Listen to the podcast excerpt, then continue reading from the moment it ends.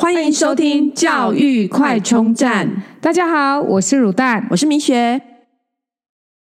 国高中必看，从大学科系个人申请采计科目来定定目标。我们这一次讲的是药学系。那现在在前情提要一下，就是现在的升学制度啊，非常非常复杂。比方说呢，国中要升高中的这个会考呢，是不能偏科的，因为要先比几个 A，而不是比总分，所以每一科都要好。但是高中升大学呢，就是教育部在规定大学科系在录取学生的时候，国英数设置五科，最多只能采。计四科，那除了医学系、牙医系这些科目以外，其实大部分才计三科。再加上呢，大学入学管道有分成，主要是个人申请、分发入学跟繁星制度这三大主要管道。那要采哪一个管道？要呃，准备的学习历程都需要制定策略。那要能够好好的制定策略，就是来自于对教育制度的了解。所以啊，我们就一开始就是开始一系列，就是这些热门科系采计科目的介绍。那也可以帮助各位呢，在了解这个制度，然后制定有利于自己或孩子的策略。这样，我们前面讲了医学系、牙医系，那接下来呢，今天讲的是药学系。药学系呢，就是。药师，然后呃，其实药学系主要参采的科目呢，其实大概也就呃，像国文、英文、数 A 跟自然，就是大部分会看到这几科。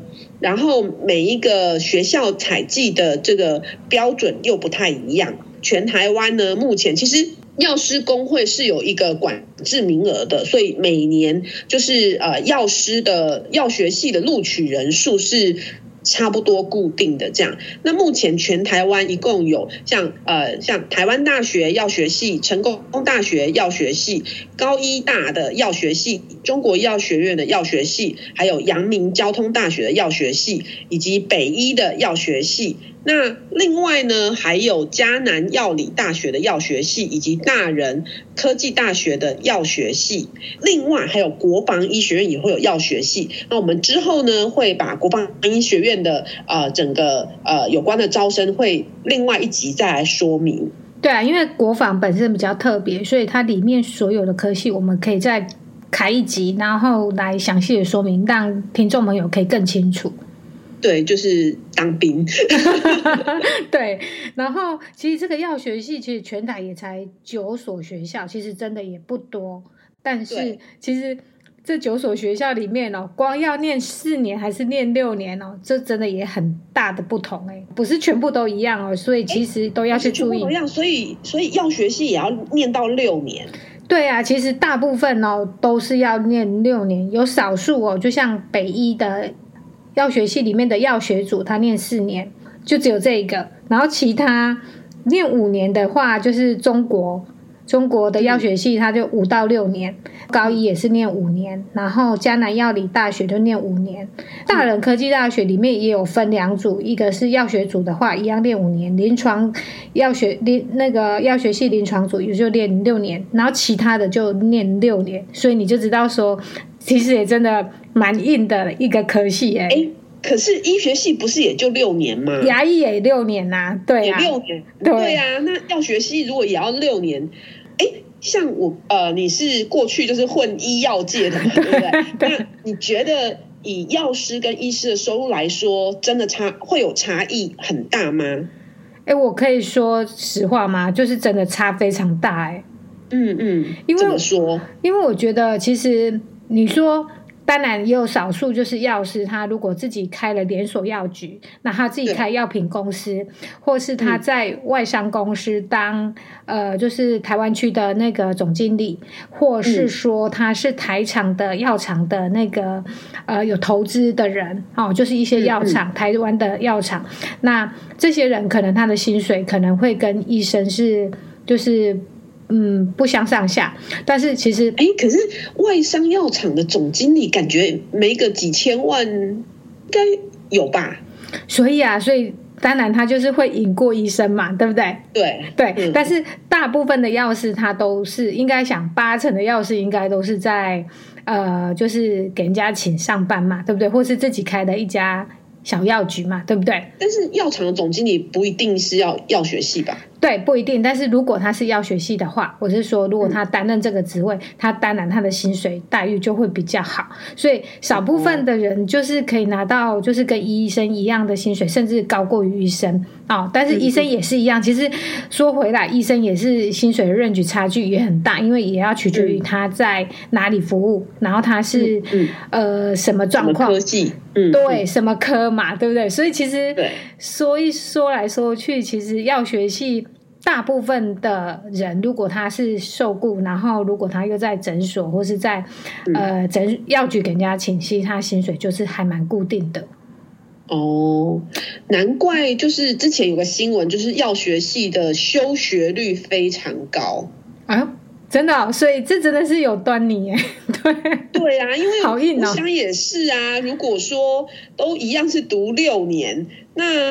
我干脆花一年的时间好好的重考，那可能薪水像你讲的有这么大的落差，好像这一年的 CP 值是很高的啊。对啊，但是就是不好考啊，不是每个人重考都一定能考上啊，所以应该是休学先保留学籍，去重重看，真的没有再回来继续念啊。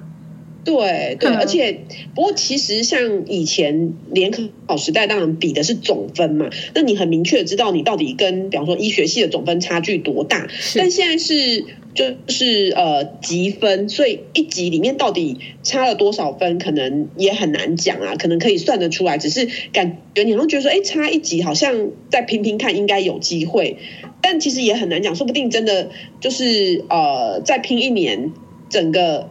人生的这个直癌完全不同，其实 CP 值好像蛮高的。没错，而且你就是刚刚米雪有提到，你到底这一级分里面你到底是差多少，你就是不知嘛，所以就是拼一个未知，然后再来就是那个制定策略真的很重要啊，因为哇，那个教育制度真的一直在改变，然后还有加上现在考试看的东西又都不一样的情况下，嗯，真的可以拼一次哎，对啊。对对，那我们再来介绍一下哦，这个呃，因为这个个人申请的部分呢，它首先第一关会有检定标准，就是学测检定标准。那看的就是它会标示五标，所谓的五标呢，我们再说明一下，就是学测五标就是分成顶标、前标、均标、后标跟底标。那顶标呢，就是呃，等于是。呃，PR 八八就是说考试成绩在前十二趴的学生，PR 八八。那前标呢就是 PR 七五，均标就是 PR 五十，后标就是 PR 二五，那底标就是 PR 十二这样子。那呃，刚刚讲就是说，呃，个人申请的部分会先看第一关检定标准，就是他他会以这个呃，比方说要求哪一个。哪一科你至少要达到什么样的标，然后来做第一关的筛选。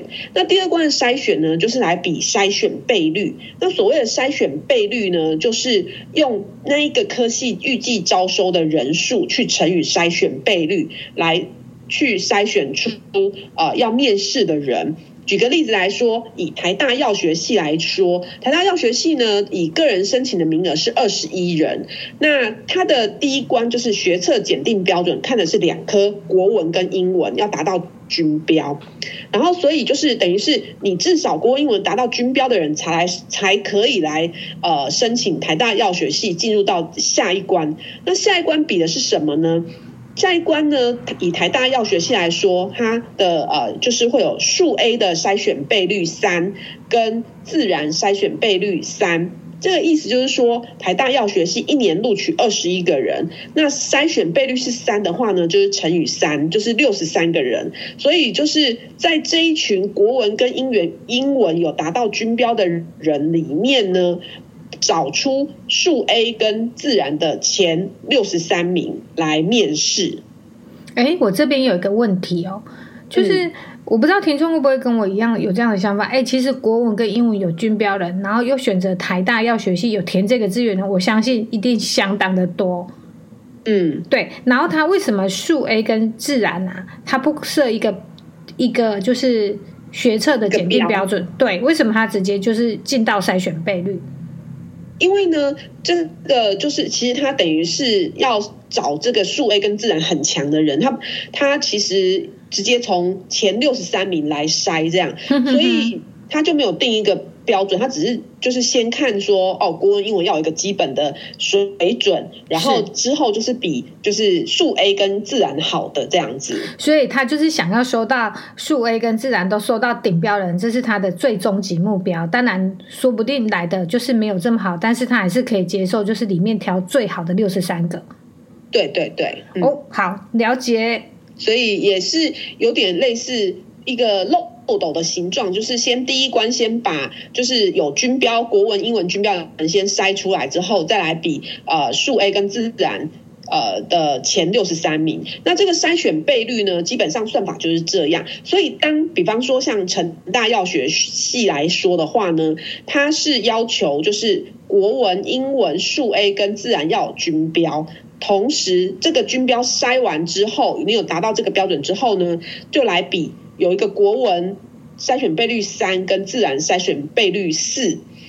那以三跟四来讲呢，很明显的成大药学系就是认为国文要比自然重要。我也不懂为什么要学系国文要比自然重要。我有吓到哎、欸，因为就是如果国文不好的，千万你就在成大这边你要稍微想一下。对对 对对，那三跟四的意思其实就是筛选倍率越小的，就是它等于是漏斗越细的地方，也就是最后会就是通过的地方。所以呢。它基本上就是呃国英数 A 跟自然达到均标，然后来来申请成大药学系的人里面，先比呃筛选倍率比较高的这个自然的前，因为他录呃个人申请的录取名额是十五人，所以他就是筛选倍率四的话，就是先看自然的前六十名，自然前六十名里面呢，再来比这六十个人里面的国文的前四十五名。就是他的录取名额，所以如果假设就是他面试名额、啊，面试名额。对，没错，对，因为可能你国文，如果你在顶标，你就有机会，有机会就是就是会会会成功的。在前面，对。对对对对对，所以这就是那个药学系，呃，我们到时候也会把这个各个药学系呢，呃，它的检定标准跟筛选倍率，然后放在我们资讯栏里面，提供给各位参考。好哦，所以其实现在的那个学制真的还蛮，就是呃，应该怎么讲？就是说很新，复杂，哦，对，然后很复杂，所以同学们就是要设定，就是要考取热门，就是一些顶大的一些校系的目标。如果你设定的是这样的话，真的要把了解新的学制，把游戏搞懂，然后制定自己的攻略，真的这是非常重要的。对，那我们今天节目就到这边，谢谢各位。好，拜拜，拜拜。如果你喜欢我们的节目，记得订阅并持续收听我们的节目，也欢迎大家到我们的粉丝专业留言与分享哦。教育快充站，下次再见喽，拜拜。